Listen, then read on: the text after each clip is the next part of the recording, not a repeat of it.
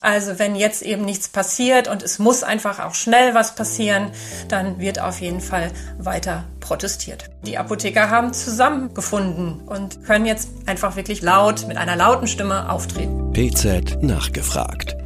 Der Podcast für das Apothekenteam. Hallo und herzlich willkommen zu PZ Nachgefragt, dem Podcast der Pharmazeutischen Zeitung. Ich bin Melanie Höhn, Redakteurin im Ressort Politik und Wirtschaft der PZ und ich spreche heute mit Daniela Hüttemann. Sie ist Apothekerin, ebenfalls Redakteurin bei der PZ für die Pharmazie und für die PZ im Norden unterwegs. Hallo Daniela. Ja, hallo Melanie. Unser Podcast soll sich ja um den gestrigen gigantischen Streik der Apothekenteams aus ganz Deutschland drehen, denn diese Woche gab es wirklich kein anderes Thema. Ich selbst war in Berlin dabei und es war unglaublich, wie viele Apothekenmitarbeiterinnen und Mitarbeiter sich da beteiligt haben. Es waren mehr als 5000, also die Stimmung war richtig, richtig super. Ich war echt begeistert, mit welchem Elan sich die Menschen da beteiligt haben. Daniela, wie hast du denn den gestrigen Tag erlebt? Ja, ich fand es auch sehr spannend. Ich bin im Gegensatz zu dir nicht auf einer großen Demo gewesen, aber auf einer äh, trotzdem auch wichtigen Demo. Ich war in Stade in Niedersachsen. Das ist eine alte Hansestadt mit ungefähr 45.000 Einwohnern und noch sind es 13 Apotheken. Und wie mir da die Apothekerinnen und Apotheker und Mitarbeiter erzählt haben, haben sie es tatsächlich auch zum ersten Mal geschafft, sich alle zu verabreden, dass alle wirklich geschlossen hatten. Die nächste Notdienstapotheke war erst im nächsten Ort und die standen wirklich wirklich mit 40, 50 Menschen auf dem Wochenmarkt und haben dort die Bürgerinnen und Bürger informiert, warum das Ganze so ist.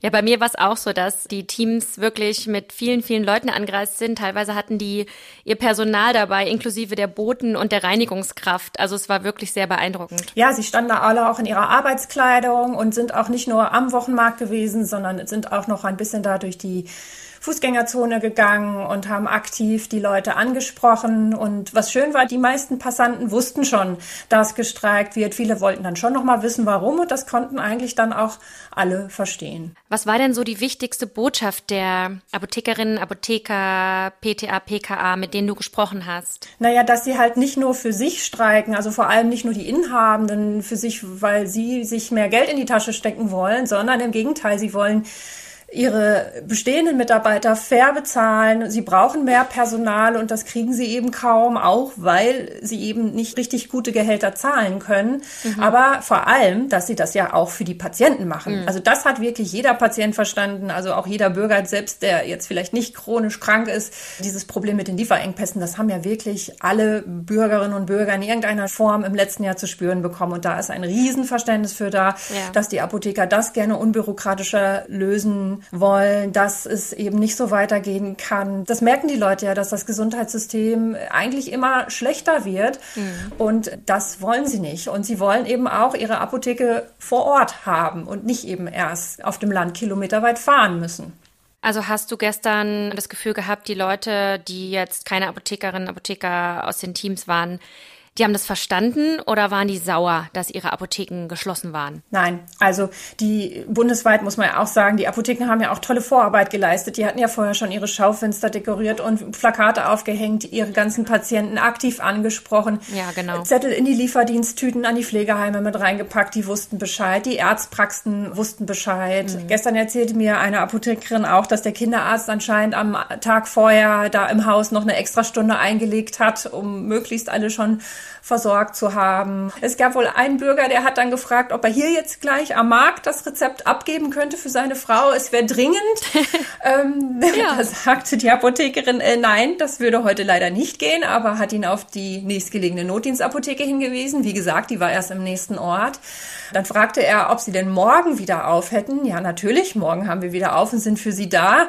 Ach, dann wird er einfach morgen vorbeikommen. So dringend wäre es dann ja auch nicht. ja, das muss man ja auch sagen, ne? Die Notdienstversorgung wurde ja trotzdem sichergestellt, ne? Also da kann man ja nichts sagen. Ja, auf jeden Fall. Auf jeden Fall. Selbstverständlich war die Notdienstversorgung die ganze Zeit sichergestellt. Ja. Es haben ja auch viele Apotheken von den ähm, geschlossenen Apotheken sich dorthin gestellt, um da zu informieren, während die Patienten in Warteschlangen standen. Aber ja, also es, die Patienten waren einfach gut vorab informiert. Tatsächlich war am Dienstagnachmittag wohl mehr los als sonst, während ja sonst eigentlich klassischer typischerweise der Mittwochvormittag auch so ein stark frequentierter Tag ist. Mhm. Also viele Patienten hatten sich vorbereitet. Wir haben jetzt nur stichprobenartig mit ein paar Notdienstapotheken gesprochen. Also zum Teil gab es Schlangen. Der Notdienst war höher frequentiert, aber jetzt nicht, dass sie komplett überlaufen worden sind. Mhm. Davon habe also zumindest ich bis jetzt nichts gehört. Davon habe ich auch nichts gehört, nee.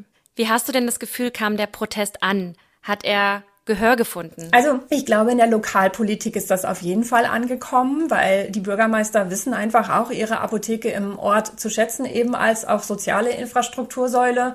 In Münster haben die Apotheken ja direkt noch ein Gespräch mit dem Oberbürgermeister gehabt zum Beispiel. Und auch auf Landesebene gab es positives Feedback. Zum Beispiel der Ministerpräsident von Sachsen, der Herr Kretschmer, hat da Rückendeckung gegeben.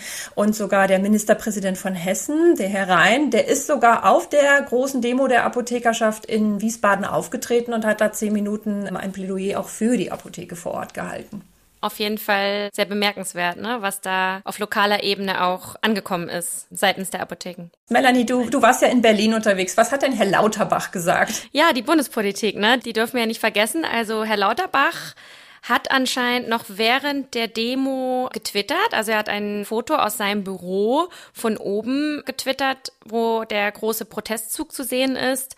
Und der Inhalt des Tweets war großer Apothekerstreik vor meinem Büro. Sie skandieren. Wir sind viele, wir sind laut, weil er uns die Kohle klaut. Und hinterlassen hat ihm die Apothekerschaft vor seinen Türen des Ministeriums einige Null-Euro-Scheine. Wir werden sehen, was Herr Lauterbach in Zukunft da bei den Apotheken macht. Es waren ja alle Redakteurinnen und Redakteuren der PZ deutschlandweit unterwegs. Ja, das stimmt. Also wir waren wirklich alle unterwegs und haben uns bemüht, auch möglichst viel abzudecken, eben Kleinstadt, Großstadt. Wir waren von Singen am Bodensee bis nach Hamburg. Wir waren bis hin Thüringen und Neuruppin in Brandenburg waren wir unterwegs. Wir haben auch noch viele Fotos und Wortmeldungen von unseren Leserinnen und Lesern, Zuhörerinnen und Zuhörern bekommen, worüber wir uns sehr gefreut haben, wie kreativ sie protestiert haben und was wirklich auch durchweg durch die Bank einfach eine Nebenwirkung war, dass wirklich die Apothekerschaft noch nie so geschlossen dagestanden hat, also wirklich sich so zusammengerafft hat. Da haben Leute miteinander telefoniert, die normalerweise nicht miteinander reden und nicht nicht nur die Apothekerinnen unter, untereinander, sondern auch eben die Mitarbeiter, also auch mhm. wirklich, wie du gerade schon sagtest, von der PTA bis zur Reinigungskraft haben jetzt alle an einem Strang gezogen. Genau, und alle gaben sich auch kämpferisch und, und haben, glaube ich, auch viel von diesem Spirit mitgenommen am Mittwoch und haben auch vielerorts schon angekündigt, sie wollen weiter kämpfen, sie wollen weiter protestieren. Und in Nordfriesland hat man wohl gesagt, wir hätten auch eine ganze Woche protestiert. und also wenn jetzt eben nichts passiert und es muss einfach auch schnell was passieren, dann wird auf jeden Fall weiter protestiert. Also mein kleines Fazit zu ziehen, was hat denn der Protest abschließend gebracht? Naja, auf bundespolitischer Ebene müssen wir halt mal schauen. Da wage ich nicht wirklich eine Einschätzung. Auf ja. regionaler Sicht, glaube ich, weiß jeder seine Apotheke vor Ort zu schätzen und eben der Rückhalt in der Bevölkerung war wirklich, wirklich überwiegend positiv. Mit am wichtigsten vielleicht auch, die Apotheker haben zusammengefunden und können jetzt einfach wirklich mit einer Stimme und laut, mit einer lauten Stimme auftreten. Ja, sehr schön, Daniela. Ich fand es auch toll, was die Apotheker da auf die Beine gestellt haben und ja, danke dir für das Gespräch. Ja, danke, Melanie. Tschüss. PZ nachgefragt der Podcast für das Apothekenteam.